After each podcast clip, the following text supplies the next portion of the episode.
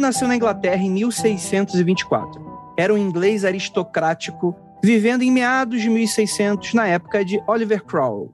Ele tinha sido um defensor do rei e católico, casado com uma bela, mas fria e frígida esposa, Doroteia, filha de um nobre vizinho da região.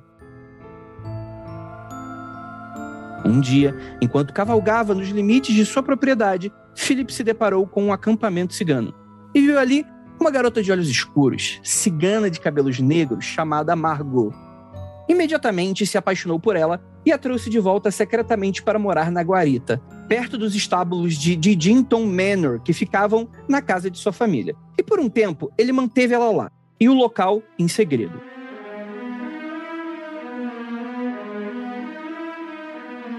Mas eventualmente Doroteia, percebendo que ele estava mantendo outra pessoa lá, encontrou Margot e a acusou de bruxaria e roubo de seu marido. Philip estava com muito medo de perder a sua reputação e seus bens para protestar quando Margot foi a julgamento, do qual ela foi condenada por feitiçaria e queimada na fogueira. Philip foi posteriormente tomado pelo remorso de não ter nem ao menos tentado defender Margot e passou a perambular pela região em desespero. Finalmente, em uma manhã, seu corpo foi encontrado no fundo das ameias quando ele se matou em um claro sinal de sua agonia e remorso. Esse foi o personagem montado para um experimento na década de 70.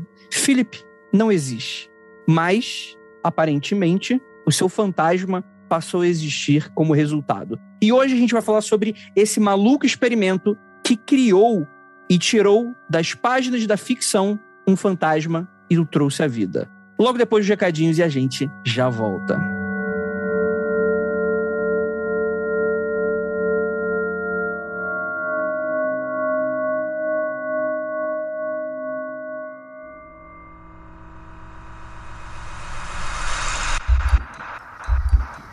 Não há nada de errado com seu áudio. Adentramos agora através dos seus sentidos.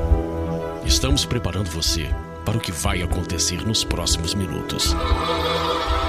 Além do que conhece por tempo e espaço, o contato com algo além. Não conte para ninguém e nunca olhe para trás, pois este é Mundo Freak Confidencial.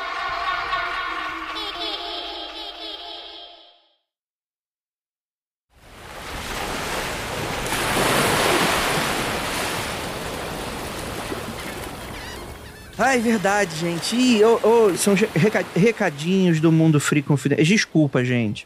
Estou aqui interrompendo as minhas férias em Quixadá com a grande rota. Estou colocando aqui meu óculos de sol aqui para cima. E aí, gente, tudo bem com vocês? Espero que sim, porque para mim tá maravilhoso, tá maravilhoso. Eu só fico com pena quem perder essa oportunidade. Mas tamo aqui, tamo aqui. Quem sabe role mais oportunidades aí em breve. Estou nesse momento visitando Quixadá, no Ceará, em companhia dos nossos ouvintes e com a Grande Rota, né? A empresa que organizou essa primeira Freak Trip e encontro ao vivo pós-quarentena, né? Então, assim, acompanhe todas as nossas redes, né? Se você tá lá no nosso Twitter, Mundo Underline Freak, ou no nosso Instagram, Mundo Freak, tudo junto, você já deve estar tá recebendo aí imagens maravilhosas da gente, né? Acompanha lá, vai ter vídeo, foto e, cara, fica de olho para as próximas oportunidades que você tá, ó, tá perdendo aqui, ó. Tá, tá chegando uma água de coco aqui, ó, pra mim.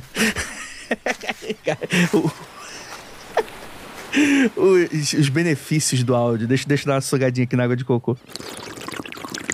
Ai, que gostoso, hein? Ô, oh, rapaz, água de coco fresquinha, refrescante. É, já já a gente vai encontrar o ZT. O ZT a gente marcou com eles hoje à noite. Gente deve encontrar com eles lá. Então vamos lá, gente. Esses anuncinhos são especiais e bem rapidinhos aqui, só para eu dar um pouquinho de inveja de vocês e falar aqui dos anuncinhos de quarentena, tá bom? Anuncinho de quarentena. Vou falar aqui do Saint Luke. Olá, meu nome é Lucas Santa Ana, né? Tem um, tem um hífen no meio do, do sobrenome do cara ou St. Luke, se preferir. Tenho 28 anos, sou de São Gonçalo RJ. Um abraço pra galera de São Gonçalo. Sou um nerd que ama RPG de mesa, Marvel, DC, sempre curti fantasia medieval, assuntos ligados ao sobrenatural e paranormalidade. Trabalho como ilustrador freelancer e fazendo commissions de personagens para quem curte fantasia medieval, mas posso trabalhar com a temática que precisar. Faço ilustrações digitais para personagens com ou sem cenário, ou que o cliente preferir. E galera, eu vou deixar o ArtStation e o Instagram do Santiluke Arts aqui, nosso queridíssimo Lucas. E cara, que maneiro, que arte maneira, gente. Para você aí que tá começando RPG, que é uma ilustração do seu personagem, você tá trabalhando com um livro de fantasia. Enfim, galera, o, o, o Lucas, ele manda bem as ilustrações dele são muito maneiras. Dá um alô pra ele lá no Instagram dele, no ArtStation, tá? Vai estar tá todos os links no post desse episódio, tá bom? Então é isso, beijo pro Lucas, boa sorte na jornada. E é isso, bora pra esse episódio que ficou maneiríssimo. Então, bora lá.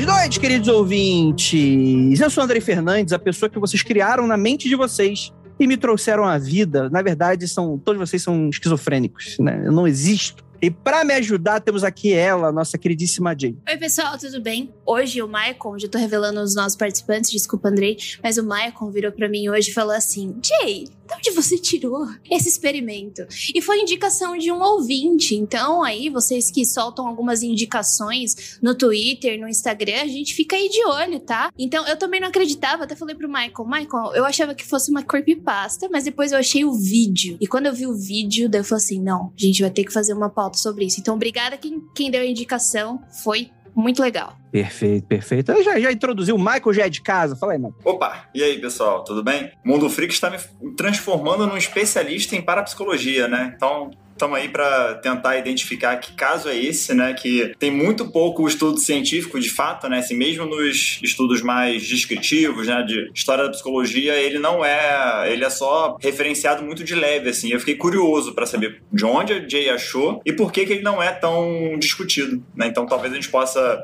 responder isso hoje. E temos a Gabi. Então, a Jay não existe. E esse caso também não existe. Essa gravação não existe. Nenhum de nós existe. E agora a gente vai entrar numa grande crise existencial e sair chorando desse podcast.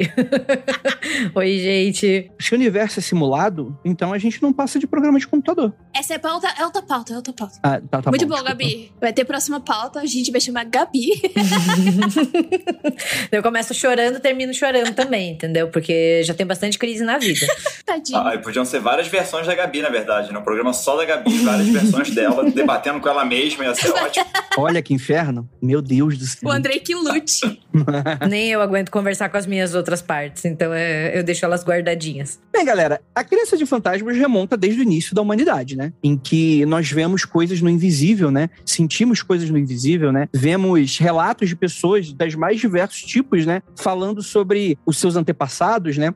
Sobre a manifestação do sobrenatural através do, dos espíritos daqueles que se foram, né? E esse caso aconteceu em 1970 é, e aconteceu na Sociedade de Pesquisa Psíquica de Toronto, a TSPR. E o intuito era bem esse, gente, era criar um fantasma e checar se de fato poderia acontecer manifestações, mesmo que essa, essa entidade, né, esse espírito, nunca tenha existido, né? Então a ideia era você fabricar, não de, de tipo, todo mundo meio que. Pelo que eu entendi, eu posso estar viajando aqui, depois o Michael me explica, mas pelo que eu entendi, todo mundo que estava no experimento sabia ou não sabia que o, que o fantasma existia? Ou era só os criadores que sabiam? Pelo que eu entendi, eles não sabiam, Andrei. Era só os criadores e eles estavam tentando identificar se, sem o acesso à informação, informação, a manifestação do poltergeist traria as mesmas características do que eles tinham criado. Os participantes não tinham todo acesso às informações e aí eles queriam tentar avaliar isso. Perfeito, perfeito, perfeito. Cara,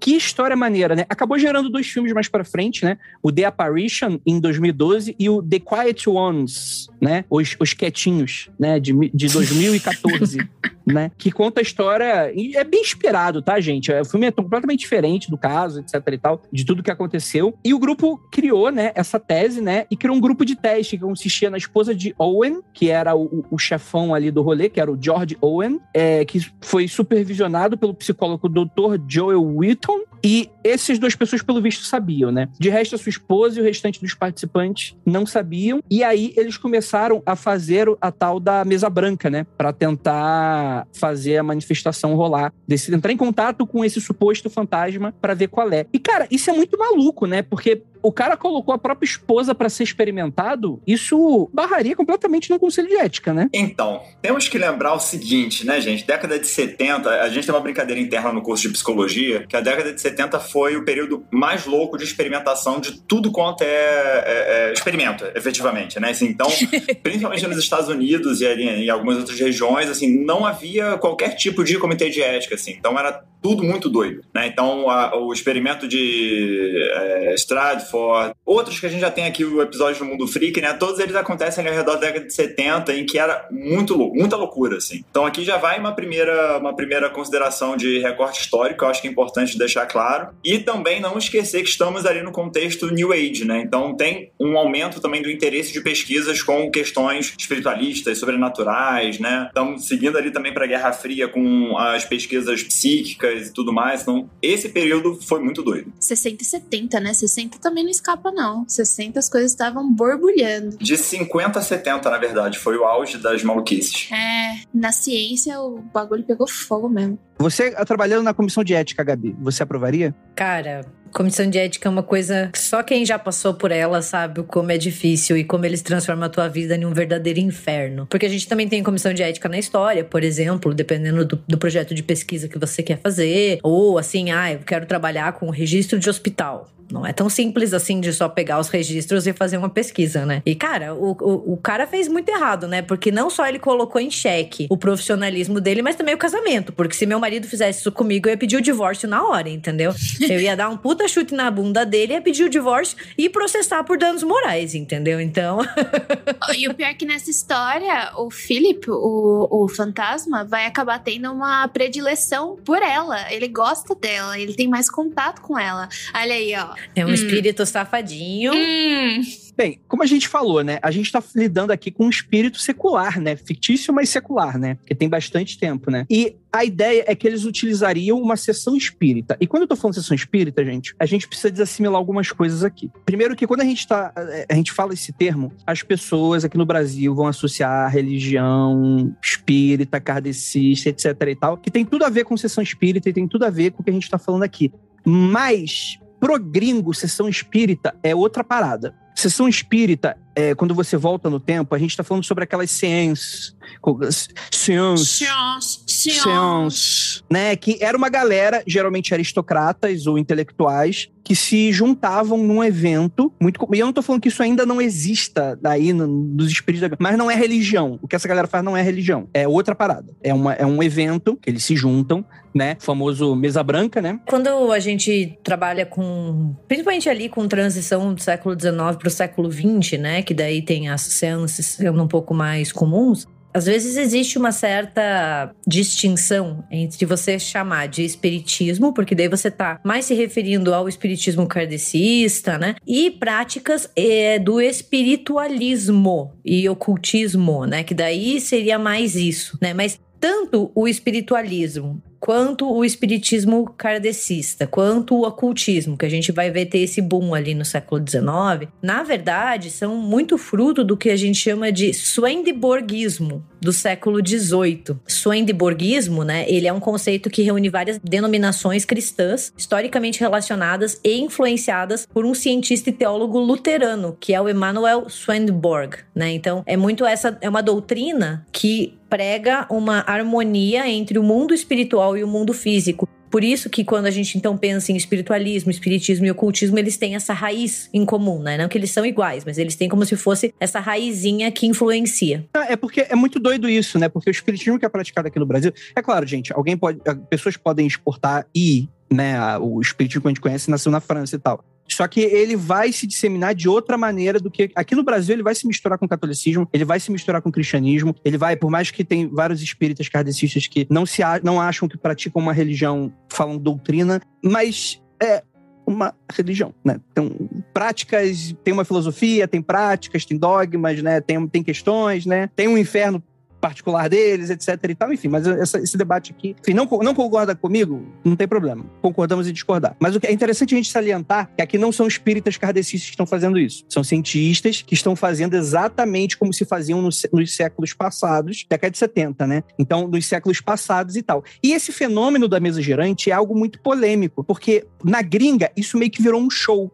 né? Virou uma parada de venda de ingresso, virou uma parada do tipo, eu vou para um quartinho escuro na penumbra em que um médium vai fazer com um monte de gente curiosa ali e a mesa vai começar a girar, vai voar, vai ter um monte de coisa acontecendo ali. E aí foram descobertos uma série de fraudes que acabaram meio que fazendo com que essa prática caísse em desgraça, né? Então, as mesas girantes tinham mecanismos para fazer elas se movimentarem, coisas nesse sentido, né?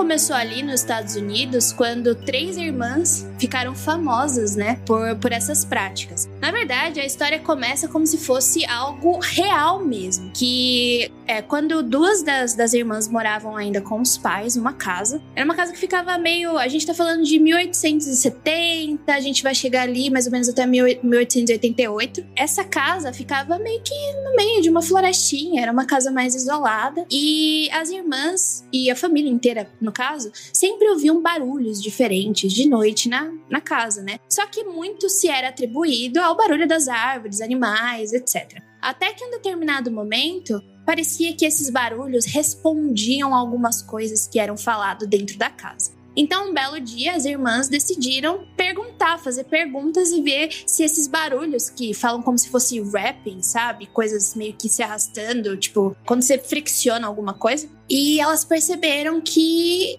começou a responder de fato o que elas perguntavam. Então, antes deles catarem as coisinhas deles saírem correndo da casa, eles começaram a chamar os vizinhos. Tipo, vem cá, coloque em casa, viu? Você acha que isso realmente tá acontecendo? E tem um caso que é mais ou menos assim. A moça pega e pergunta assim: Ah, você tá aí? Daí tem um barulhinho, tô aqui ela, ah, eu vou te testar. Quantos anos eu tenho? E ela escuta o barulho 33 vezes para representar que ela tem 33 anos. Então, muito se foi atribuído à casa, mas também começaram a atribuir às irmãs, porque principalmente as irmãs ouviam. É, a gente tem uma irmã, a irmã mais velha é, tinha 14 anos e a outra tinha 8, mais ou menos. Não era uma diferença tão grande de idade. Daí, o que, que eles fizeram? Poxa, vamos tentar ver se é a casa ou as garotas. Então a gente vai separar as garotas. Então uma foi para casa de uma outra irmã mais velha, que morava num local diferente, e a outra continuou na casa. Só que assim, os mesmos barulhos e as mesmas correspondências de quando falavam com esses barulhos continuavam ocorrendo. E daí, quando uma das irmãs foi para casa da irmã mais velha, a irmã mais velha, ela, tipo, morava sozinha, o marido dela já tinha falecido e ela tinha que tomar da conta da casa dos filhos ela mesma, né? Então ela precisava de algum, algum dinheiro ali entrando. Então ela falou assim: ah, segundo ela, na família já existia uma avó que tinha o poder de prever a morte das pessoas. Então, será que essa avó não passou um pouco dessa sensibilidade para essas irmãs? Então, a partir disso, elas começaram a abrir. Primeiro, elas criaram um sistema de correspondência. Então, tipo, dois barulhinhos barulhinhos era para não, um barulhinho era para sim, e quatro ou três barulhinhos era porque o espírito queria usar a, o alfabeto, ele queria se comunicar pelo alfabeto. Então elas criaram um sistema, e a partir desse sistema, elas começaram a fazer essas seances mesmo, né? Então ia muita gente, e não era uma coisa que eles esperavam, porque você tá vendo mulheres, elas eram muito bonitas na época, né? Eram garotas bonitas, novas, muito novas, porque quando você pensa nisso, você pensa de pessoas mais velhas, com experiência. Na verdade, eram garotinhas fazendo ali aquelas sessões. E muitas pessoas iam lá porque, ah, de verdade, eu acredito nelas, e outras iam para lá para tipo, não, impossível, elas estão mentindo. E nunca conseguiram desbancar as irmãs, nunca, nunca. Só que daí elas começaram com um movimento, né? O movimento era o espiritualismo moderno, onde elas diziam que os espíritos do quais elas se comunicavam, eles na verdade estavam falando assim: olha, eu quero que vocês espalhem a palavra de que existe um, um mundo além, tipo, da vida após a morte, a gente existe e a gente consegue se comunicar aí com vocês. Enfim, dá uma treta com as irmãs principalmente com a irmã mais velha, que, se a gente for dar uma analisada, tava querendo, tipo, tirar dinheiro das outras irmãs, dá uma treta. E uma das irmãs, que era considerada a mais. Nossa, essa daí realmente tem um contato com o mundo espiritual. Ela foi lá e fez uma sessão para explicar como elas faziam esses barulhos. Então, tipo, elas não foram desbancadas. Foi por causa de uma treta interna que uma delas falou como elas faziam. Só que daí vem outra coisa pior ainda. Depois de um tempo, ela volta atrás do que ela disse. Ela fala assim: não, não, eu só falei aquilo porque, sei lá, ai, eu quis falar, né? E de repente ela voltou atrás. Só que assim, legal, que ela falou realmente parecia mesmo que elas faziam os barulhos. Só que ninguém sabia como é que elas conseguiam tantas informações de pessoas que elas não conheciam. Porque os espíritos falavam com as pessoas, certo? Uhum. Então, da onde que as irmãs tiravam essas informações? Então, foi daí que começou o evento do, do o início do espiritualismo moderno e que as coisas se sucederam, né? Então, eu acho que esse experimento que a gente vai falar aqui hoje, que é como você está falando do, do surgimento das mesas brancas, bate muito, mas muito com a história das irmãs Fox. A gente está falando bastante de século XIX, daí depois século XX, anos 70, né? Mas vale só fazer um parênteses que durante o contexto pré-revolução francesa, isso tipo bem, bem antes, o contato e a conversa com espíritos já era bastante popular no que eles chamavam de mesas girantes, né? Então, tipo, isso já existia, né? A gente só tem um, um boom ali no século XIX. Para quem se interessa, tem um livro bem legal do Robert Darton, que é O Lado Oculto da Revolução, que ele fala sobre isso. Então também dá pra, dá pra ver essas práticas, né? Muito antes delas se tornarem shows, né? Porque eu acho que a partir do século XIX a gente tem essa mudança. E, e eu enxergo isso, assim, é, esse interesse, né? Que as pessoas tinham, como a Jay falou, né? Que as irmãs Fox começaram a, a lotar e tinha muita gente que ia e muita gente acreditando. Eu, eu acho que tem duas coisas muito importantes da gente pescar nessa história, assim, da, das mesas e desse contato. Primeiro, que é muito a ideia da, do além da vida, né? Porque a morte é uma coisa que, que deixa a gente com medo, né? Todo ser humano em si tem pelo menos um certo receio da morte. E daí varia muito do que você acredita, se vai ter vida após morte, se não vai, se você vai reencontrar, né? Isso daí vai muito a partir da crença. Mas a gente nunca sabe o que acontece, né? Porque quem morre, teoricamente, não volta para contar. Então é, é como se fosse aquele é um quarto fechado onde a gente só consegue espiar pelo buraco da fechadura. E essas sessões espíritas, elas são uma olhadinha, né? Para você poder saber e até amenizar um pouco essa, essa ansiedade, que é uma ansiedade coletiva, uma ansiedade humana e que acompanha o ser humano há muito tempo, né? Eu acho que tem esse fator que é muito importante. Mas também pensando numa questão de história das religiões, que eu gosto muito sempre de, quando eu penso assim em espiritualismo, as irmãs Fox, século XIX, é que a partir ali do, do século XIX, tanto na Europa quanto nos Estados Unidos, a gente tem uma maior pluralidade de práticas religiosas religiosas, que vão escapando cada vez mais tanto da autoridade do Estado quanto da autoridade da igreja. E isso rendia muitas críticas, por isso que as irmãs Fox também foram muito criticadas. E claro que daí no século XX a gente tem esse fenômeno sendo cada vez mais visível, né? Só que o grande ponto aqui é essa, esse distanciamento entre indivíduos e instituições e organizações religiosas. Porque o que, que o, uma sessão espírita espiritualista diz, né? Ela diz que você não precisa de intermédio de grandes instituições. Então, você pode só ter o indivíduo, a participação individual e conversar ou ter como médium ali uma pessoa igual você. Você não precisa recorrer a uma igreja católica ou a uma igreja protestante e passar por toda essa estrutura, toda essa instituição. E isso faz com que essas, essas práticas, né, alternativas, entre aspas, né, é, se tornem muito populares.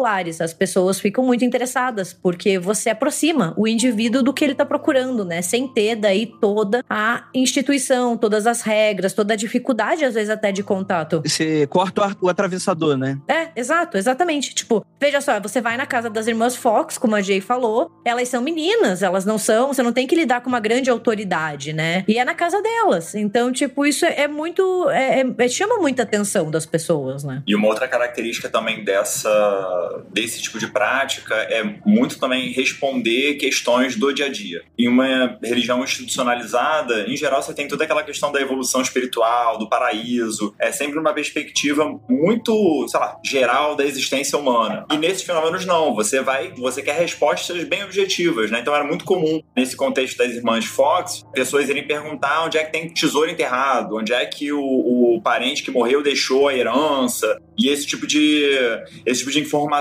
com perspectiva de melhorar a sua realidade objetiva naquele momento. Eu, particularmente, eu acho isso muito interessante, né? Você tirar o intermediador aí faz com que você mesmo possa fazer um experimento em casa, né? Pô, brincadeira do copo, né? vem disso. Se torna uma brincadeira, uma que não tem muita seriedade, inclusive que pessoas que vão dar, de, de instituições religiosas vão dar alerta, né? Sobre isso e tal. Mas é isso, tipo assim, ah, tu se garante mesmo? Então, cara, você tem o poder para falar com o outro lado. Você não precisa ficar escutando duas horas o padre lá falando com aquela voz, assim, né? Naquele ecoado pra caralho, que dá um som da porra. Então, isso é muito interessante, né? Você corta tudo aí nessa questão. E só pra gente falar, não tem tanta relação com esse caso, mas em 1887 teve uma comissão chamada Comissão Sabert, que foram de alguns intelectuais que exporam fraude e exibicionismo de alguns dos eventos de mesa girante, né? Por isso que eles acabaram caindo também em, vamos dizer assim, desgraça, né? Parou de ser uma parada popular se tornou algo bem, bem, bem, bem. Morre que morreu, né? Hoje você vai ter o espiritualismo é muito, muito fragmentado, né? Alguns conceitos aqui, outros ali, algumas coisas. Algumas coisas se tornam uma parada meio nova era lá nos Estados Unidos. Aí na, na Europa vai ter algumas questões de, de algumas tradições, né? Essas práticas, elas enfrentam muita resistência por parte das instituições né, religiosas mais fortalecidas, a Igreja Católica, as igrejas protestantes, eles são críticos ferrenhos, né? Então existe muitos textos que falam assim dos perigos, né, das sessões é, espiritualistas, de pessoas que enlouqueceram depois e nunca conseguiram se livrar dos espíritos. Tem casos de pessoas que colocaram fogo nas próprias casas com os filhos dentro. Então eles criam também esse alarde, né? E, e ficam mostrando os perigos disso. Sim. É, o filme Exorcista começa assim, né? A garotinha faz uma brincadeira do, do copo e começa a conversar com o espírito de um capitão Holt, não, lembro agora, capitão alguma coisa, né? E aí ela é, ela é possuída, né? Inclusive, porra, o exorcista é super católico, né? Tipo, é um padre que resolve a situação, né? Então, logicamente que você vai ter é, essas paradas assim, né? Tem um, tem um viés, vamos colocar assim, né? O exorcista também é a história do, do padre, né? Não é a história só dela, é a história, conta a história do padre também. Eu vejo Sim. ele como protagonista também, é, né? Ele, ele é o, o padre Carras, né? Ele é o protagonista, Isso, né? É. É, cara, é um filme sobre um homem que perdeu a fé isso. Perdeu seu propósito e vai buscar isso através de uma situação muito bizarra que ele passa. Vai testar os limites da fé e do homem. Ó, oh, esse, esse filme envelheceu muito bem, o filme e o livro, né? Porque eu tenho medo até hoje. É, um, é, uma parada que eu vejo, que eu leio e que me traz uma sensação bem angustiante até hoje. Ele envelheceu, assim, extremamente bem. Sim, sim, sim. Não, Exorcista é massa demais, né? Tem muitas obras médicas e científicas ali do final do 19 e do 20, então, que falam desses efeitos catastróficos, né? E de como também o espiritualismo era causador de insanidade, etc. E isso chegou no Brasil, inclusive. Essa associação entre espiritualismo e loucura, né? Essa ideia assim, ganha espaço e foi defendida por médicos no início do século XX. Tem até uma, uma tese da, de doutorado da Unicamp em História que chama Uma Fábrica de Loucos: Psiquiatria versus Espiritismo no Brasil, 1900-1950. Então, para quem tiver interesse, assim, tipo, para ver como a, a medicina, a ciência também se apropria desse debate, né? Eu sempre acho muito interessante ver como ciência e religião sempre estão nesse diálogo, né? Por mais que às vezes não tivesse que tá, mas tudo bem. Você falando assim me lembra bastante da física, porque o Big Bang não tem nada a ver, mas é, fala muito sobre ciência e religião. Big Bang supostamente era para ser uma teoria que comprova Deus, né? Por sinal, foi um padre que participou da elaboração da teoria. Eu gosto muito dele, ele é um padre muito. Gente boa, eu gosto bastante dele. Meu melhor amigo, o senhor padrinho. Queria ser muito amigo dele, mas essa relação de ciência e religião, elas estão sempre ali juntinhas, não tem como. É intrínseco, eu acho que é intrínseco do ser humano de vez em quando esbarrar aí nessa coisa. Claro. Sim, sim, sim.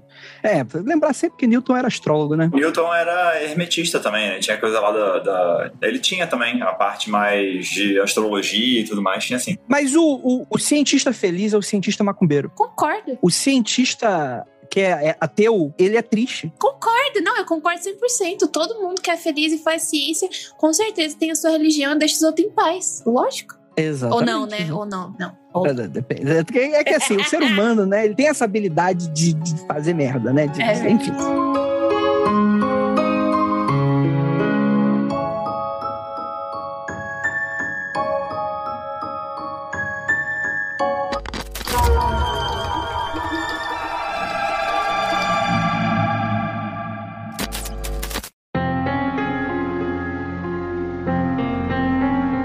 Vamos falar do experimento. O que, que aconteceu, gente? As sessões iniciais começaram com todos sentados em torno de uma mesa, mas como não tiveram nenhum contato ou viram algum fenômeno, o Dr. Owen decidiu mudar as condições do experimento, alterando algumas variáveis ambientais. Né? Uma delas foi diminuir a luminosidade do local para se assemelhar como uma sessão convencional. Isso porque também a ideia era se comunicar com espíritos cujas raízes mais antigas talvez fossem datadas a antigas tradições da metafísica da religião, né? Então el- eles tiveram essa ideia aí de fazer uma, uma, uma penumbrazinha, né? Acender aquele incenso de 99, provavelmente. Eu acho que isso vai muito de encontro que- com o que a Gabi falou das mesas girantes francesas. Eu sinto que eles estavam tentando fazer um ambiente muito parecido com o que era feito naquela época. Mas é curioso para a gente já ver também qual é o problema é, de método aqui, né? Então percebam, eles tentaram fazer uma roupagem científica para o negócio, e aí foram lá, né? Criaram todo o, o aparato para o experimento, não deu certo, e aí você começa a mexer no negócio para dar certo, né? Até, até alguma coisa acontecer, né? Exato. E, e aí vale também uma primeira observação que não é à toa que a, a iluminação é o primeiro elemento a ser diminuído, né? Assim, ambientes escuros, né? Eles tendem a produzir também mais ilusões. Né? Então, é distorção da percepção, né? E aí isso também induz a pessoa a um estado emocional já alterado, né? Então, se você está num contexto, num ambiente mais escuro, tentando evocar um espírito ou, uma, ou alguma entidade, qualquer coisinha que altere no ambiente já vai te provocar uma reação espontânea de medo. Né? O coração vai, vai bater mais forte,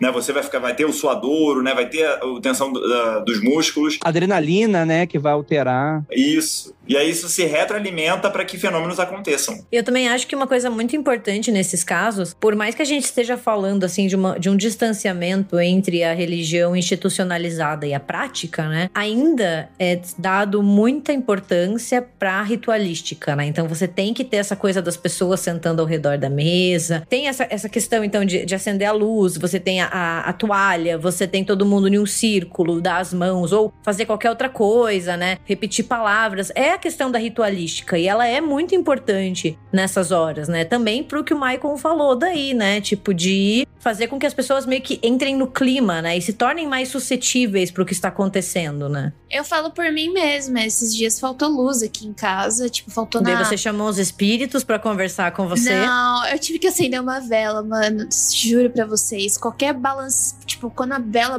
tremo- tipo, balançava, sabe? Eu ficava muito assustada, achando que alguma coisa ia aparecer na minha casa. Então, Olha essa ética aí, ó. eu sou Olha muito cagona. Então, isso que o Ma- quando o Mike começou a falar, eu lembrei. Aconteceu não tem nem uma semana. Eu, com certeza, isso dá um pouco mais de medo mesmo. Quem tem cu tem medo, né? Já dizia o ditado. Com certeza. Exatamente. E é foda, né? Porque aí, de fato, o Michael tem super razão, né? Tipo, pô, se você atribui o experimento, você faz lá, você constrói a parada, aí ele não dá certo da maneira como você quer, você muda o experimento, né? Assim funciona. Você tem que abrir outro experimento, né, caralho? Você vai ter que fechar aquele, concluir, ó, não foram, nananana, vamos fazer de outra maneira, que aí você vai chegar em outros resultados, né? Senão fudeu. Depois que o Dr. Owen fez essas mudanças, né, os participantes relataram brisas fantasmagóricas, vibrações, ecos vocais e um som de rap, rap, rap. Seria um, um, um atrito, né? Acho que rap, rap, rap fica, fica no inglês. É, então, sim. Eu, eu. É porque parece que você tá falando Falou. rap, rap, rap, tipo de rap, entendeu? Tipo. Go ninja, go ninja, go, go ninja, go ninja, go. Eu vi, eu, eu, eu, ti- eu tive, algum, eu tive uma- um certo problema de traduzir esse rap, porque eles usam mesmo rapping. E daí, quando eu fui ver, tipo, sinônimos dessa palavra em inglês ainda, um dos sinônimos é beat. Então, tipo, é como se fosse um batucado ou alguma coisa que tem uma, uma frequênciazinha, sabe? Então, tipo, eu não, não necessariamente é uma batida, mas pode ser como se fosse alguma coisa sendo friccionada, entendeu? Sim, sim, sim. Só uma observação aqui dessas características aqui, né? Então, brisa fantasmagóricas, vibrações, ecos vocais, é, todas essas são percepções muito ligadas com o medo, né? Que é o arrepio, que é, é respostas a, autômicas mesmo do, do, do, corpo, né? Então já, já reforça que o, o quanto que o componente medo ele vai ser importante para esses fenômenos. Bem, e dentro de algumas semanas após essa, essas mudanças também, eles conseguiram estabelecer uma comunicação com o tal Philip, né? Pelo som, né? Como a gente tá falando do, do rap, rap, rap, seria então meio que um misto de batidas, né? né? Você dá aquela descascada com a unha, né? Coisa nesse sentido. E eles estabeleceram um código pelo som para que o espírito respondesse sim e não. E o Philip passou a responder as perguntas de maneira consistente com a história fictícia que os chefes tinham criado, né? Mas não conseguiu fornecer qualquer informação a mais daquela que o grupo havia criado para ele. No entanto, esse suposto fantasma forneceu outras informações historicamente precisas sobre eventos e pessoas reais. Olha que interessante. E o grupo de Owen teorizou que essas últimas informações vieram da sua própria inconsciência coletiva, né? Aí eles misturam com Jung, né? Fazem uma parada de. É muito doido, né? Muito doido. É isso que eu ia perguntar pro Michael. Exatamente, Michael, por favor. Como assim isso pode ter acontecido? Não, então, aqui a gente tem que tomar um, um, certo cuidado, porque, assim, de fato, inconsciente coletivo é um conceito do Jung, mas a gente pode ler também de uma maneira mais abrangente, que é o que é o elementos da cultura comum, né? Então, vamos levar em consideração que pessoas vão... Existe um currículo escolar comum, né? Existe meio de comunicação, jornal, né? Então, cada cultura, ela tem é, propagação de informação que muitas vezes são inúteis, que a gente não necessariamente é, recorda, né, conscientemente delas, delas, mas elas vão ficando gravadas na, na nossa mente e na, na, própria cultura, né? Então, esse tipo de informação é, pode aparecer não por uma questão metafísica, mística, ou que isso está na própria, no próprio processo de aprendizado, né? Dessas informações, de certa maneira, anedóticas, inúteis, que retornam e aí vão compondo aí um, um conjunto de informações teoricamente precisas, né? Então, isso está na própria linguagem, né? Na própria, na, na nas expressões que a gente usa. Tudo isso isso guarda informações que, nesses momentos de ou medo, né, ou menor rigor da, da consciência, essas informações pipocam, assim. Então não é exatamente um fenômeno incomum, isso pode acontecer por conta do, do recorte cultural mesmo. É como se a gente tivesse um fundo de, de conhecimento em comum, assim, uma coisa meio... Pode ser até, assim, uma, uma certa... um imaginário coletivo, né, de algumas coisas que a gente possa ter e que a gente compartilha, seja por questões culturais, sociais, de uma mesma sociedade, e isso acaba vindo à tona, né? Então, eu queria um exemplo disso, tipo, é uma pergunta genuína. Qual seria um exemplo disso, tipo, hoje em dia? Eu vou dar um chute aqui, por favor, vocês me confirmem se é isso. Não teve aquela história de um cara que bateu a cabeça e quando ele voltou ele falava alemão? Tinha uma história dessa, né? Seria algo parecido com isso, né? O cara estudou alemão, tipo, três semanas, provavelmente estava interessado, escutou algumas pessoas falar e tal. Aquilo ficou no inconsciente dele. Ah, não, mas isso aí não, não serviria para inconsciente coletivo. Eu não faço a mínima ideia, gente. Para mim, um exemplo que dá para usar, assim, vou pegar a questão do Twitter, né? Volta e meia eu tô dando uma olhada lá nos trending topics do Twitter. E aí aparece uns nomes de pessoas aparecem umas gírias que eu nunca ouvi falar. E aí, quando você vai, quando eu vou dar uma olhada naquela pessoa, a pessoa tem milhão de seguidores. Falei, gente, como é que essa pessoa tem milhão de seguidores e eu nunca ouvi falar? Então, assim, dentro de um determinado grupo, você tem certas palavras e expressões que circulam que não necessariamente vai atingir outros grupos, né? Então, esse tipo de palavra que circula no grupo, é, ela pode ficar, né? É, ela vai sendo absorvida, ela pode ficar no, no inconsciente, né? Na, definido como não consciente, e nesses momentos pipoca, assim. E aí as pessoas vão reconhecendo e aí vão criando toda uma narrativa por trás. É tipo o meio gamer, e daí hoje a gente usa o tancar, porque eu acho que tancar veio do mundo game, do meio gamer, né? Exatamente. Tá, beleza, sucesso, obrigada. Porque para mim, tipo, não, não, eu não entendo muito como é que você pode ter um consciente coletivo e as pessoas sentirem que já conhecerem aquilo de forma inconsciente, sendo que é, um, é uma coisa social, né? Tipo, envolvendo outras pessoas e na mesma época. O que eu lembro de inconsciente coletivo é um negócio bem mais junguiano nesse sentido, né? Que era um negócio, tipo, por exemplo, ah, eles tentavam explicar, pô, por que, que o arco e flecha surgiu em diferentes civilizações, tipo assim, mesmo elas não tendo contato. Tipo, os indígenas brasileiros usavam, é, enfim, povos diversos, né? Os chineses usavam, os mongóis usavam, né? Os europeus usavam, né? Os ingleses usavam, né? Então, tipo assim, fala, pô, é porque a, a cabeça do ser humano funciona muito parecida. É a maneira como, como eu entendo. Michael, por favor, me, me elucide se não for esse caso. Eu também entendo como você. O que eu conheço como consciente coletivo é o do Andrei. Então, vou, vou dar um outro exemplo que é o seguinte. Vocês já repararam que em sessões de hipnose e regressão para vidas passadas, quando chega na Idade Média, todo mundo é princesa?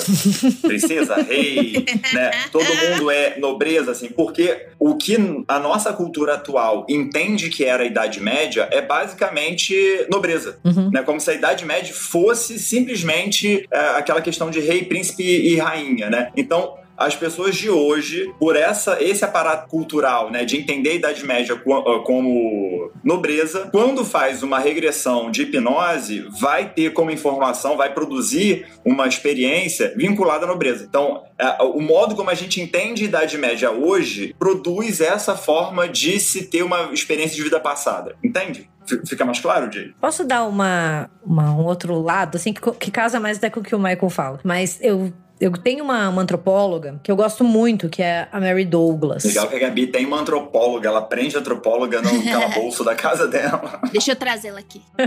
que o nome dela é Mary Douglas, e ela tem um livro chamado Implicit Meanings, né? Tipo, significados implícitos. E eu conheci ela por meio de uma outra historiadora que trabalhava com bruxaria na Nova Inglaterra colonial, Salem, essas coisas, né? E, e a Mary Douglas, quando ela vai explorar a construção social do conhecimento, né? Ela aponta que as sociedades humanas, elas acabam relegando determinadas informações para a categoria do que a gente chama de verdades evidentes. Ou seja, são ideias tão óbvias ou entendidas enquanto tão óbvias e verdadeiras demais para essa sociedade que elas não precisam ser justificadas, elas não precisam de discussão, né? Então elas acabam sendo, elas acabam constituindo o que a gente chama de conhecimento implícito da sociedade. E o implícito, ele é algo tão atinente aos conhecimentos e aos valores coletivos e compartilhados por muito tempo, né? Isso é uma coisa de longa duração, que ele não precisa ser constantemente defendido ou até mesmo dito em voz alta. Então assim, o conhecimento explícito, ele não é esquecido. E daí vem, vem a jogada ele é deslocado para um conhecimento subterrâneo. E ele, às vezes, é acionado, às vezes não, entendeu? E ele acaba tendo esse intercâmbio contínuo entre o conhecimento implícito e o explícito, né? O primeiro que é sempre afirmado e, e, a sociedade sempre protegida desses questionamentos. Então, o implícito ele é símbolos, imagens, rituais, mitos. Então, é mais ou menos isso, sabe? Eu acho que casa um pouco com o que o Michael estava falando. Por exemplo, um, um, exemplo da história, né? A, a Carlson, ela recorre à análise da Mary Douglas para entender por que que nos julgamentos de casos de bruxaria da Nova Inglaterra no século 17, a associação entre mulheres e o mal não era reforçada o tempo todo, como ocorria em tratados do século 15 com o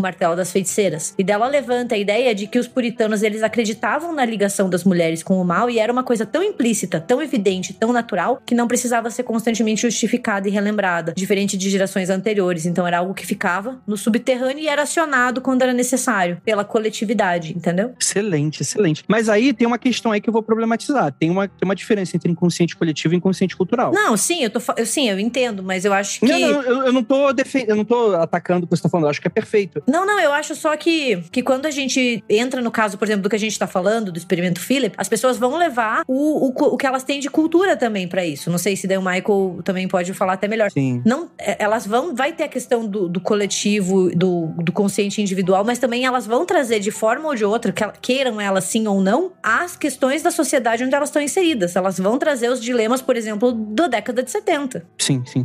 Eu acho que, na verdade, vocês são tão céticos e a grande verdade é que um obsessor tomou o lugar de Philip e ele estava dando essas informações para as pessoas. Acho que é plenamente possível.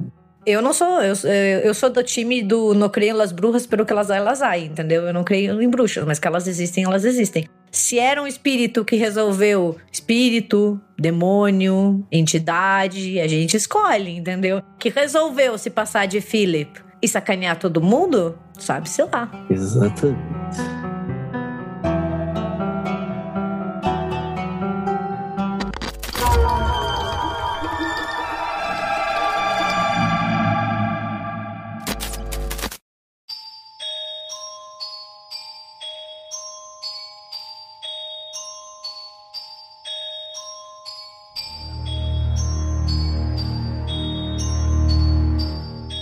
Sessão ao vivo foi realizada na frente de uma audiência de 50 pessoas e foi gravada em vídeo para ser exibida na televisão. É essa sessão aqui, gente. Have you seen Dorothea lately? No. No. Would you like to see Dorothea lately? No. No. Didn't you love Dorothea in your time? No. No. That was true. Did you like Dorothea? Oh, oh, oh. That's good. Did you love Margot? Margot. Oh, yeah. Yes. yes. Say it again. Did you love Margot? Good. Uh-huh.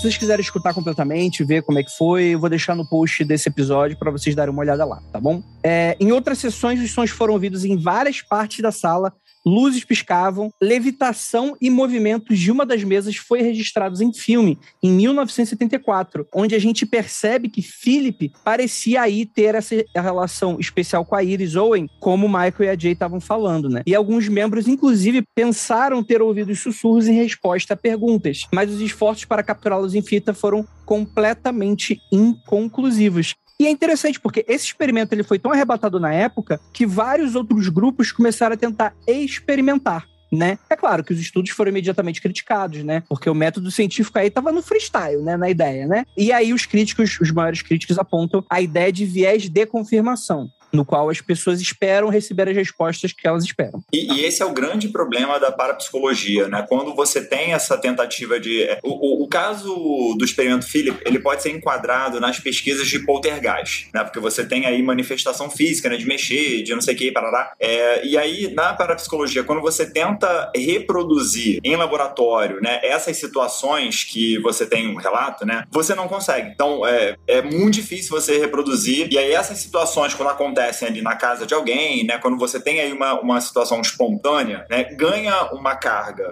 grande e forte porque as pessoas estão emocionalmente envolvidas. Né? Então aí a gente tem toda uma questão lá sobre como é que na, no, no, campo da psicologia, né? Como é que funciona a brincadeira do copo, como é que funciona a brincadeira da, do compasso e das mesas, né? A proposta, a ideia é, todos nós temos muitos movimentos involuntários, né? A maior parte dos nossos movimentos, né, do corpo é involuntário e nessas sessões, o que você faz é você muda o foco da atenção para o copo e ou o, o, compasso e você não percebe os movimentos inconscientes que você faz. Então a coisa se mexe, é, é você quem faz, é você quem está produzindo ela, mesmo quem está segurando o copo tem a sensação de que é alguém que mexeu, mas que na verdade é uma reação inconsciente do próprio corpo, né? E você fazer isso na escala que esses fenômenos poltergeists tomam, você reproduzir isso é muito difícil. Por isso que até hoje você não tem, né? Assim, todos os estudos eles tendem a ser inconclusivo, enquanto que as pessoas que vivem vivenciaram ele dão certeza que é real. E aí a gente fica nesse impasse do que é a crença pessoal e o que é a comprovação científica, né? Então esse caso mostra muito isso. Eu acho que tem um, outro fator também que vale a pena destacar no caso do Philip, né, e da história dele. Né? Se vocês repararem, né, a história que acontece lá na, na, Inglaterra, do passado, não sei o quê, e aí você tem um elemento que é o elemento do, do cigano, né? Então o que, que é o cigano para essa cultura? Já é uma representatividade do estranho, do perigoso, do assustador assustador. É o preconceito. É o preconceito. O preconceito, exatamente, né? Quando a gente pega aqui o outro, o outro experimento que tentaram fazer, né? Que tentaram criar a Lilith. Ah, só ladeira, é, só ladeira abaixo. Que é uma espiã fr franco-canadense durante a Segunda Guerra Mundial. De novo, você tem uma figura que representa o medo, né? Uma espiã, agente duplo, guerra, né? Então não é à toa que você vai trabalhar com esses elementos que, de certa maneira, são assustadores, né? Porque o medo, ele é o principal componente desses experimentos, né? Então, brincadeira do copo, do compasso, sempre tem a experiência de medo. Nunca é alguém, sei lá, tipo o João que era da plebe e morreu de peste na, no medieval. É tipo um alquimista medieval. É o homem do futuro, é a espiã, entendeu? Tipo, nunca é alguém, entre muitas aspas, normal, comum, né? Alguém que, com quem a gente até se identifique porque poderia ser um avô, né? Alguém assim. Não, é tipo sempre uma, uma coisa muito longe da nossa realidade. E uma morte drástica, né? Suicídio, assassinato, traição. Sim. Não, mas mais do que isso, longe da, da, da nossa, da nossa nossa vida, mas estereótipos muito firmes na sociedade, né? Então, quem, o que você espera de um cara que era aristocrata naquela época? O que, que você espera da esposa desse cara que foi traída? O que, que você espera da mulher cigana que é injustamente colocada? O que, que você espera dessa sociedade que vai queimar essa mulher na fogueira? Então, tipo assim, são coisas que às vezes não precisa de muito, mas você consegue construir de maneira muito comum, né? Eu posso pegar qualquer pessoa, se eu pegar qualquer pessoa aleatória, o Joãozinho que trabalha no, no caixa do açougue, cara, provavelmente eu vou errar um monte de coisa dele. Só que eu pego, por exemplo, assim, um ministro do presidente atual durante a pandemia. Cara, é muito fácil acertar um monte de coisa. É muito fácil. É simplesmente muito fácil. Mas uma coisa, tipo, que eu acho interessante dos, é, dos experimentos da parapsicologia é tentar se encaixar na caixinha do conhecimento científico, de como se fazer ciência. A gente sabe que nem sempre se faz ciência como o método científico exige, certo? A, a vida real ela é muito mais bagunçada do que as caixinhas da ciência. E daí eu fico pensando, às vezes, quando eu vejo esses experimentos, se não seria uma boa eles tentarem, tipo, fazer por outras, de outras formas, sabe? Não tentando encaixar. Porque, por exemplo, detectar é, situações de poltergeists é diferente do que você tentar detectar coisas que são, por exemplo, da física clássica, né? Que são mais recorrentes e que a gente vê com os olhos, etc. É, às vezes eu fico pensando nisso. Tipo, eu, eu gosto muito de ler sobre os experimentos da parapsicologia, eu acho interessantes alguns, mas às vezes eu sinto que eles estão tentando forçar uma coisa que de repente não é assim que dá para se medir. Entende? Claro. É, é, tipo a questão do OVNI, né? Como é que você combina com o OVNI o horário que ele precisa aparecer para você fazer um teste científico? Não. Eu queria fazer um comentário que só me veio na cabeça agora, que a própria história do Philip, ela é muito furada, né? Porque, tipo, de um ponto de vista histórico, tá? O cara nasceu em 1600, ele era aristocrata. Vocês acham, gente, que ele ia chegar lá, se apaixonar pela Margot? Entendeu? Tipo, vocês acham? Ou ele só ia provavelmente praticar alguma violência sexual contra ela e nunca mais olhar?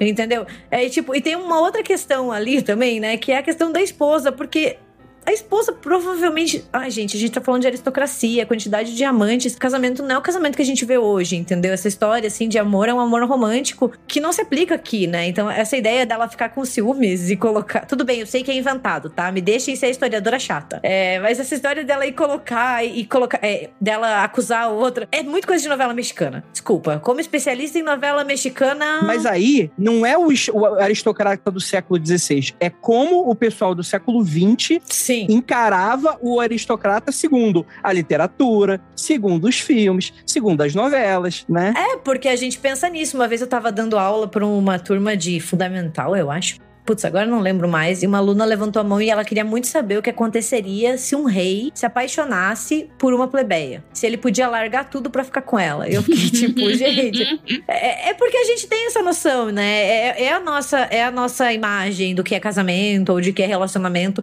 que não se aplica, né? Então faz muito sentido o que o André falou mesmo, deles trazerem o que seria visto de um aristocrata ali em 1970, né? Porque é muita história de novela, gente, de verdade. Parece Sim. muito uma novela mexicana. Não, gente, a, gal a galera dessa época. Por que, que a Gabi tá falando isso? Deixa eu fazer um André explaining aqui. A galera dessa época, o cara tinha sangue, um sangue Ele vai azul. me ensinar o que, que eu tô aprendendo. Deixa eu ensinar historiador o que, que é. é, é Porra, o cara que tinha sangue azul, galera, não era tipo assim, ah, eu vou me. Não existia essa parada de amor romântico como a gente conhece. Existe uma parada tipo assim, cara, essa plebeia, ela não é nada. Tipo assim, eu nem vou olhar para ela, isso não faz nem sentido. Não é igual a gente que, tipo assim, se apaixona pela beleza de alguém, ou pelas ideias de alguém, ou pela ideia que a gente constrói de alguém. É uma parada tipo assim, não, nem faz sentido. É tipo assim, é um cachorro se apaixonar por um gato, não faz sentido. Invariavelmente podem até andar juntos por causa de algum contexto cultural bizarro ou alguma coisa muito específica, mas, tipo assim, isso era muito bizarro. Tão quanto um cachorro se apaixonar por um gato. É simples assim. E o contrário também. Tipo, a plebeu também não se apaixona por ele, porque o plebeu sabe onde, onde é o lugar dele, né? Dentro dessa questão.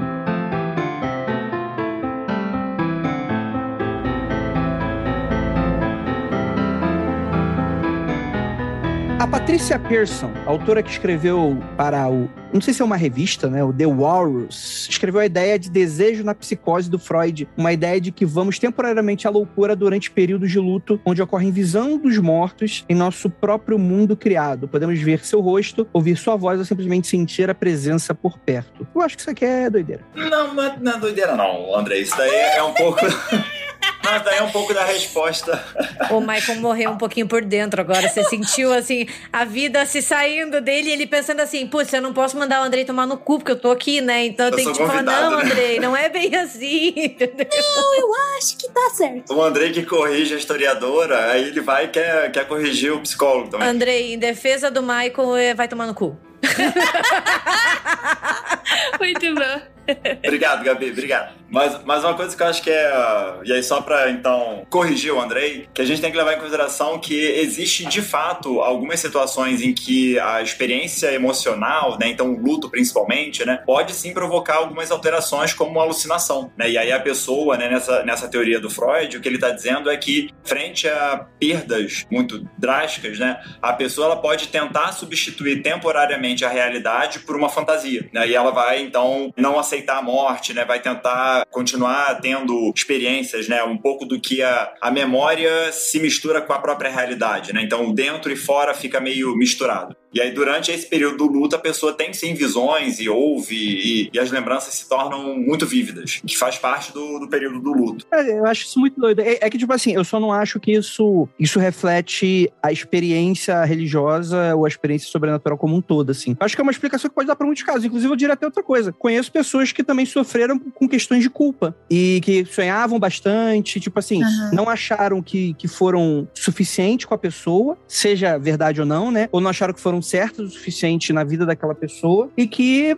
partir daí, né, começou a se interessar mais, de, tipo, quase num estado de auto-perdão, né? Do tipo, pô, É o caminho dela. é e tal. Tá trilhando o caminho dela. É, o que eu acho muito semelhante, eu não sei se é, tá, Michael? É a questão do burnout. Você se sente tão pressionado que algumas pessoas elas têm visões e até eu já vi gente falar que sente cheiros diferentes por conta da, da pressão que tá sentindo, do- de todo o estresse. É a reação que o cérebro tem de te avisar que tá entrando em curto mesmo. É isso, né? Tem correspondência, sim. E eh, esse caso até do Philip é uma coisa que dá pra gente... O, o mecanismo psicológico envolvido, ele é muito próximo também do chamado transtorno dissociativo de identidade. Né, que antigamente era chamada de múltipla personalidade, né, que é eh, esse transtorno tem como característica você o sujeito, né, a pessoa. Tem ah, algum elemento ou traumático ou que provoca picos de, de ansiedade, né, e aí o burnout também entra como um pico de ansiedade, por exemplo, em que a pessoa, como um mecanismo de defesa para reduzir a ansiedade, ela separa a consciência dela, a personalidade normal, e ela cria é, uma outra personalidade que vai responder nesses momentos de maior ansiedade, né? Assim, isso é, é um fenômeno que até agora a psicologia ainda não conseguiu identificar exatamente como essa outra personalidade ela de fato se estrutura. A gente entende que tem influência da cultura local, tem influência da, do tipo de conteúdo que a pessoa consumiu ao longo da vida, né? Então, tem um caso na literatura, né, que é muito interessante, que conta era de uma de uma moça que ela cresce, os pais dela eram estrangeiros, eram americanos. Os pais não, né? Só o pai, na verdade. O pai era americano, ela cresce ah, falando inglês e, e português ali, né? A mãe com português e o pai com inglês. Ela cresce sabendo do inglês. Só que num determinado momento, o pai dela sai de casa, vai embora, né? Segue, segue a vida, abandona a família. E ela para de falar inglês. Teoricamente, ela esquece que ela sabe inglês, porque ela criou um bloqueio que conscientemente ela não consegue mais estudar inglês, então na escola ela não consegue, enfim. E aí ela desenvolve uma segunda personalidade que justamente fala inglês, né? Então o inglês que tá lá esquecido da consciência retorna nessa personalidade, que aí no caso o pai era americano, a personalidade retorna como inglesa, né? Como se fosse alguém da Inglaterra, né? E aí, e aí isso ela fica com esse fenômeno durante alguns meses, até que ela consegue lá seguir um tratamento, elaborar essa ansiedade dela e esse fenômeno desaparece, né? Ela, essa outra personalidade melhora. Muito doido, muito doido. O cérebro é uma parada louca, né, gente? Se a gente não sabe lidar com as situações do cotidiano, ele simplesmente entra em curto mesmo, você não sabe o que tá acontecendo. E o pior, né? Pode acontecer porque, tipo, como a gente não conhece o cérebro direito, tipo, tem muito. É que nem o mar, né, gente? A gente não consegue, não, não tem todo o conhecimento do mar, né? Você não sabe o que tá acontecendo, você não sabe o que, que você tem, se você tem uma doença, e daí depois de um, um tempo passa, você não sabe o que, que teve, né? É muito complexo e, e bem, eu acho aterrorizante. Eu morro de medo de, tipo, começar a ver coisas. Parece que você cantou um pagode agora. O cérebro é como mar. E aí, assim. Ai, desculpa. Tô poética hoje. Então, gente, é isso. O que, que vocês acham que aconteceu? Gabi Larroca, qual é a sua conclusão desse episódio, desse caso maquiavélico aqui? Ai, gente, eu tenho muita dificuldade em bater um martelo e dizer que tal coisa aconteceu, porque eu acho que a gente nunca vai saber, né? E também acho que, que só loucura, por exemplo, não explica, né? Não acho que tava todo mundo ali louco. Eu acho que tem ali uma questão de eles estarem suscetíveis a presenciar essa, essas questões, seja porque eles estavam esperando, seja pelo contexto cultural, pelo contexto social, histórico que eles estão, sabe? Mas poderia ser um espírito, poderia, eles criaram alguma coisa, sei lá também, né, gente? Tem tanta coisa nesse mundo que a gente não sabe explicar. Excelente, excelente. Ou seja, disse, disse e não disse nada. Exatamente. Parece até o Andrei.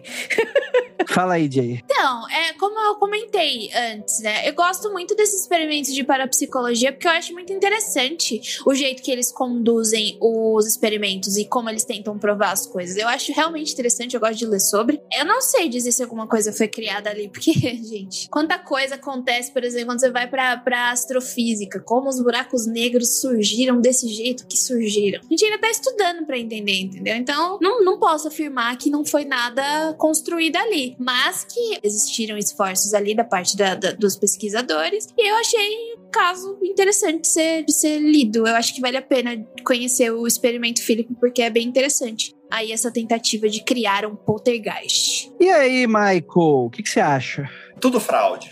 Brincadeira. Mas esse caso, eu, assim, esse caso ele é interessante porque o que eu acho que ele revela, assim, em termos de metodologia, desenvolvimento, eu achei bem furada mesmo, assim, né?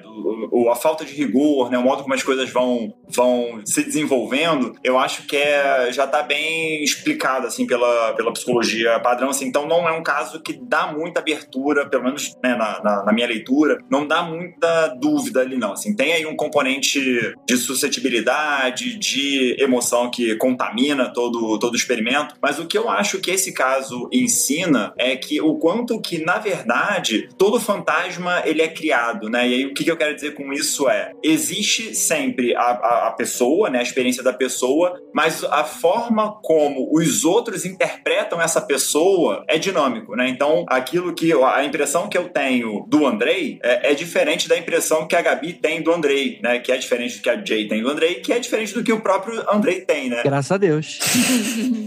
Então, eu acho que isso é, é, é legal pra gente ver a, o, o, quanto que a, a fama que uma pessoa tem, né, ela desenvolve, muitas vezes é, entra nesse fenômeno, né, de pessoas comentando sobre uma determinada figura e vão acrescentando características, vão né, acrescentando afeto, é, expectativa, esperança, e aí a coisa sai do controle, né, e vira uma outra coisa. Por isso que é tão importante da história. Pronto, ó, vou defender a Gabi aqui, ó. processo de produção de sentido das coisas. Isso aí. Cara, eu diria que é, essa galera das metafísica, ela é muito atrasada. Se fosse a galera da magia do caos, esse Dom Felipe aí já tinha virado uma tulpa Já tinha virado um sigilo muito doido. Ele ia existir agora. Se não existia antes, agora ele passa a existir. Não tem Exatamente. Como. E o Alamu ia rezar para ele como ele, ele reza pro deus serpente que ele inventou. Porque os deuses da ficção são mais fortes do que os deuses reais, segundo o Alan Moore, né? então, como eles não quiseram continuar o experimento, acho que esse servidor aí morreu. Essa provocação que o Andrei faz ela é, é muito legal, assim, para pensar mesmo da, da ciência das religiões, né? O que, que é essa religião contemporânea, né? Da magia do caos, enfim, que é o fenômeno que tem acontecido agora, por exemplo, né? Do, dos servidores da magia do caos que passaram a se manifestar, né? A incorporar em médiums de outras religiões, né? Então isso também é um, é um negócio que é muito curioso, assim. Isso instiga a gente a, a querer pesquisar um pouco mais. A gente não sei, mas pelo menos a mim instiga a querer pesquisar um pouco mais. Cara, eu tava sabendo essa história, não. Junta aí um paper aí, vamos gravar mais canda aí sobre isso aí. Pois é, vamos. O brasileiro já tá, já tá, já tá tratando o servidor igual o santo, né? é agradecimento, colocar dentro do copo d'água pra arranjar marido, tá tudo essa porra agora, né? Então, não me, não me, nada me surpreende mais. É isso, gente. Muito obrigado por todos vocês que ficaram até aqui. Gostaram? Qual é a sua teoria? Conta pra gente lá nos comentários. E é isso. Não olhe para trás.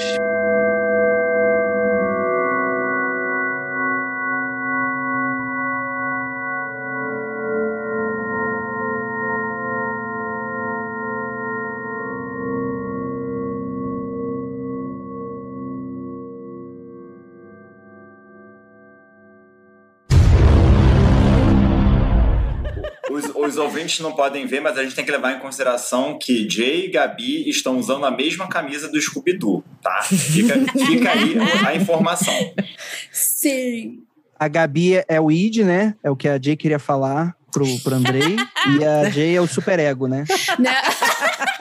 Não, a Gabi é o Scooby-Doo do meu Coragem com Covarde. Porque eu sou um Ah. coragem estranho, né? A Gabi é bonitinha. Enfim, vai. Vou terminar. O- E o Andrei é o Scooby-Loo. Que a gente chuta pra fora da van, sabe? Aí, ó, foi ela que falou, foi eu não. Está- Perto dos estábulos de Din Din Din. Dig, dig, Din dig, Din dig. Dong. Ding, ding, ding, dong. Não, isso aqui é sacanagem. Didinton. Dindinton. Dindinton. Tá bom. Didi. Didim. Perto dos estábulos de Didinton. mundofreak.com.br